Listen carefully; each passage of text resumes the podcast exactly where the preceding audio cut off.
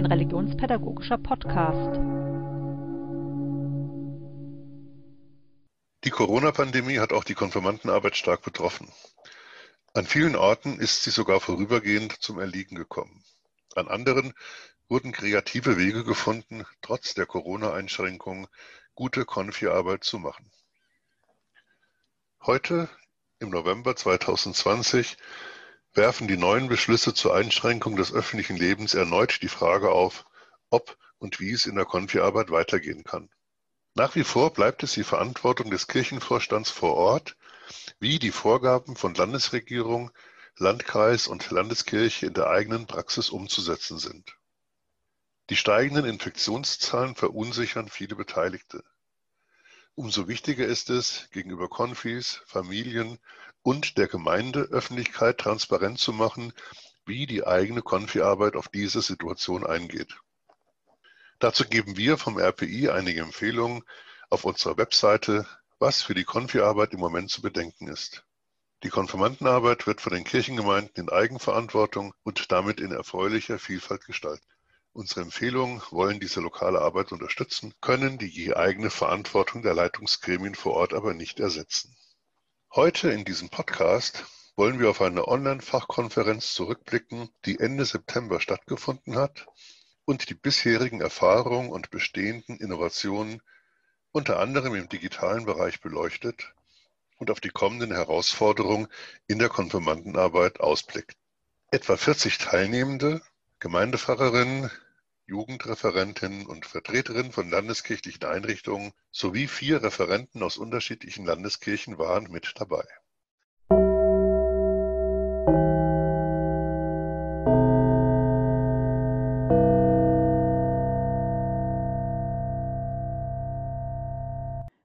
Aber erst einmal hallo und herzlich willkommen zum RELPOD, dem Podcast des Religionspädagogischen Instituts der EKKW und EKHN. Mein Name ist Uwe Martini, Direktor des RPI. Heute bei mir zu Gast Katja Simon und Achim Plagens, beide zuständig im RPI für den Arbeitsbereich Konfirmandenarbeit. Hallo Uwe, mein Name kennen Sie, Katja Simon, Studienleiterin in Marburg. Und ich bin Achim Plagens, auch Studienleiter für Konfiarbeit in Marburg. Eine Online-Fachkonferenz. Wie habe ich mir das vorzustellen? Zunächst einmal haben wir ein Podiumsgespräch veranstaltet mit Beteiligung des gesamten Plenums, in dem das Thema Konfi und Corona-Zeit oder Konfi in der Corona-Zeit eine Zwischenbilanz aus verschiedenen Perspektiven beleuchtet wurde. Und in der zweiten Hälfte der Konferenz standen die Referenten und Referentinnen des Podiums für Kleingruppenarbeit zur Verfügung, in denen ihr Thema dann vertieft wurde. Welche Themen kamen dabei zur Sprache? Die Themen waren Konfirmationsgottesdienste, digitale und analoge Konfi-Arbeit sowie das Thema Konfi-Camp und Freizeiten.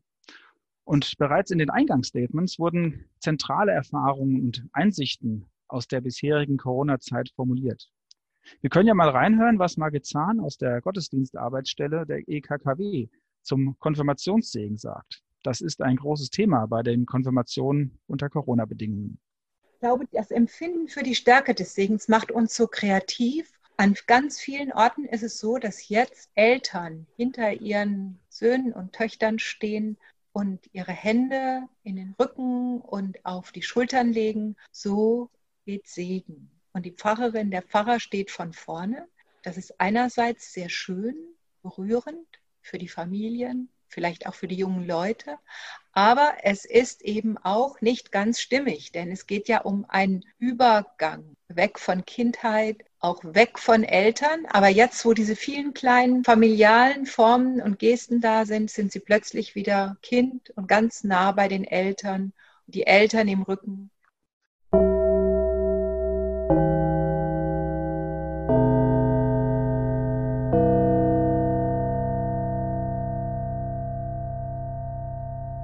Und wie schaut es mit den Erkenntnissen in der digitalen Konfi-Arbeit aus?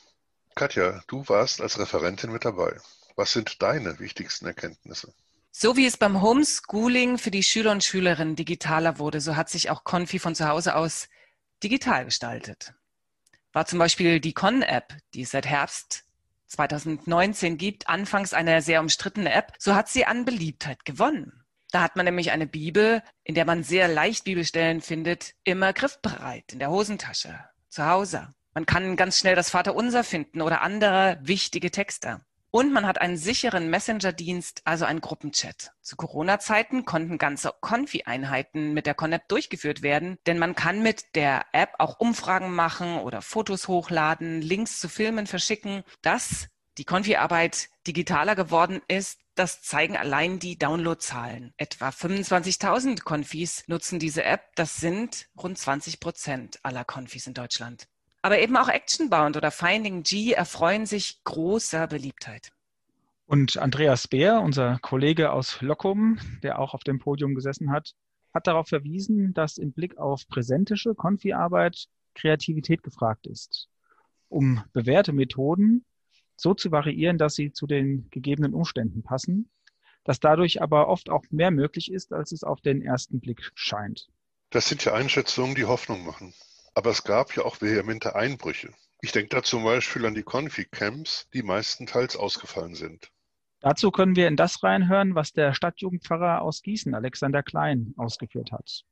Ich glaube, dass die Conficamps wirklich die großen Verlierer sind ähm, in diesem Jahr, weil Conficamps davon leben, dass die Confis und besonders die jungen Mitarbeiter die Möglichkeit haben, sich auszuprobieren, zusammenzukommen, über den eigenen Kirchturm hinaus zu gucken. Das ist ja das Tolle dabei, dass ganz viele Gemeinden zusammenkommen, ähm, diese Camps die Möglichkeit bieten, einfach Kirche und Glauben im größeren Raum, Rahmen zu erleben. Und wir haben uns zum Beispiel entschieden, Confi-Camps nicht durchzuführen dieses Jahr, auch nicht online, weil das, was Confi-Camps ausmacht, nämlich die Größe und die besondere Stimmung, das Treffen von anderen Gemeinden, die Workshops, die man alle anbieten kann, dass wir entschieden haben, diese Stimmung können wir nicht runterbrechen in dezentrale Veranstaltungen in die Gemeinden. Aber ich weiß, es gibt auch einige Confi-Camps, die sich für Online-Formate entschieden haben. Zum Beispiel Frankfurt habe ich gestern noch mal interviewt. Wir konnten es uns nicht gut vorstellen. Von daher sind die Confi-Camps erst einmal in ihrem Format die Verlierer.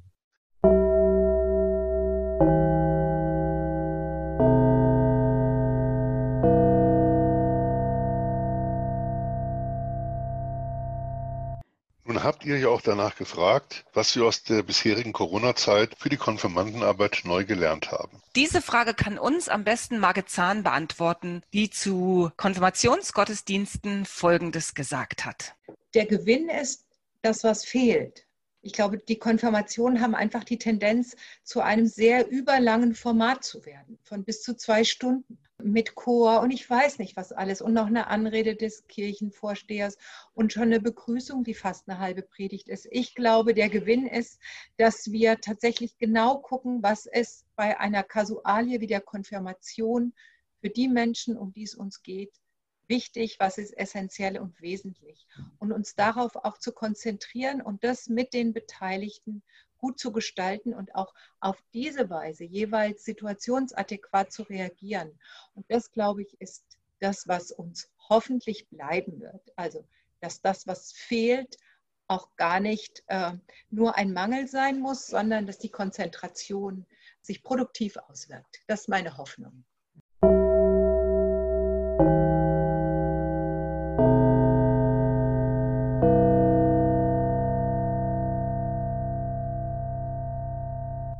Und was das Digitale anbelangt, so empfinde ich es als einen Gewinn, dass digitales Lernen die Teilhabe oder die Partizipation steigert.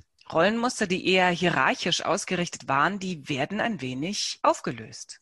Konfirmation und Con-App habt ihr angesprochen. Welche neuen Einsichten könnte die Corona-Zeit für die analoge Konfi-Arbeit bringen? Dazu können wir in das reinhören, was Andreas Beer dazu gesagt hat. Ich glaube, für uns, die wir das irgendwie vorbereiten und, und managen, wir gucken nochmal neu auf unseren Methodenpool.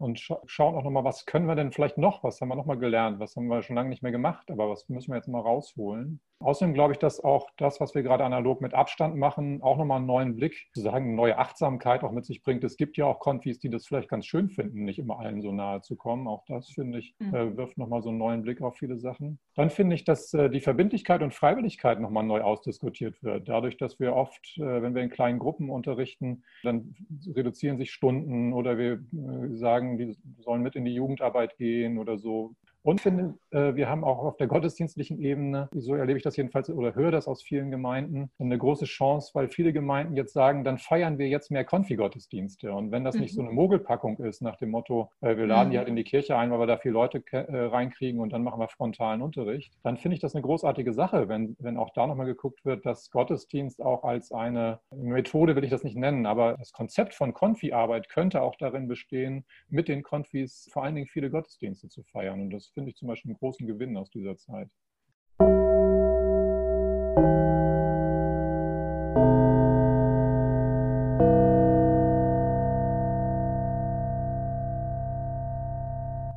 Und im Blick auf die großen Verlierer, Confi-Camps? Mir hat imponiert, wie die Kleingruppe zu Confi-Camps und Freizeiten diskutiert hat. Dort zeigte sich das Bedürfnis, den besonderen Spirit von Conficamps aufzunehmen und ähm, auch in dieser Zeit zu erhalten, der sich digital ja nicht gut abbilden lässt. Das setzt aber auch viel Kreativität frei, für das kommende Jahr nach Formen zu suchen und dabei auch zum Beispiel von der Eventbranche zu lernen. Zum Beispiel, dass man viel im Freien macht und in großen Veranstaltungen kleinere, feste Gruppen bildet, in denen dann viel an Bewegung, Berührung und Begegnung möglich ist.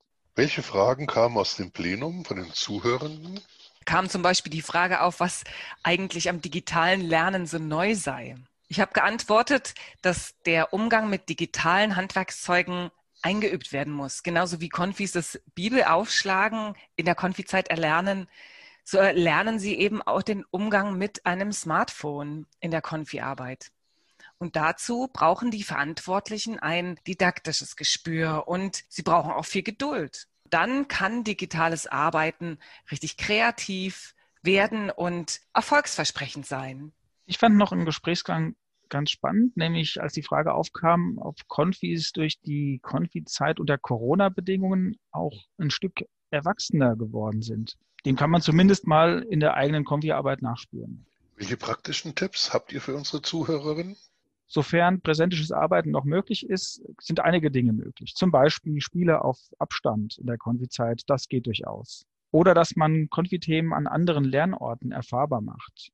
Also mehr rausgehen im Sinne von Konfi unterwegs oder Konfi pilgern. Es sind auch Weihnachtskrippenspiele unter Corona-Bedingungen machbar. Wir haben dazu eine Webseite eingerichtet zum Thema Weihnachten in der Konfi-Arbeit Dort findet sich auch ein Link zu einem Sonderheft von der Zeitschrift KU Praxis, das kostenfrei zum Download angeboten wird. Als praktischen Tipp für unsere Zuhörer und Zuhörerinnen habe ich auch nochmal einfach sich in Erinnerung zu rufen, dass es immer noch Gruppen gibt, die auf ihre Konfirmationen warten. Und mit denen in Kontakt zu bleiben, jetzt im November digital, aber dann später bis zur Konfirmation, zusammen mit der Jugendarbeit vor Ort zusammenzuarbeiten, das ist ganz wichtig. Den Vorstellungsgottesdienst vielleicht neu in den Fokus nehmen oder andere gottesdienstliche Formate mit denen, die noch auf ihre Konfirmation warten, sich zu überlegen. Ich habe den Eindruck, dass auf der Fachkonferenz die Konfi-Arbeit aus mehreren Perspektiven heraus betrachtet wurde. Die Teilnehmenden konnten ihre Erfahrungen einbringen. Es gab auch Impulse für die Herausforderungen der kommenden Monate unter Corona-Bedingungen. Sicherlich war dies nur eine Zwischenbilanz, aber gerade in stürmischen Zeiten tut das Innehalten gut. Ihr beide bleibt dran. Vielen Dank für eure Arbeit. Für Sie, liebe Zuhörerinnen und Zuhörer, besuchen Sie unsere Webseite des RPI und dort den Bereich Konfirmandenarbeit. Dort finden Sie alle aktuellen Entwicklungen und Hinweise und unter anderem auch einen ausführlichen Bericht über diese Fachkonferenz. Für Ihre Konfirmandenarbeit wünschen wir Ihnen gutes Gelingen und Gottes Segen. Bleiben Sie behütet, bleiben Sie gesund und wir bleiben in Kontakt. Auf Wiederhören. Das war RELPOD, der religionspädagogische Podcast des RPI von EKKW und EKHN. Auf Wiederhören.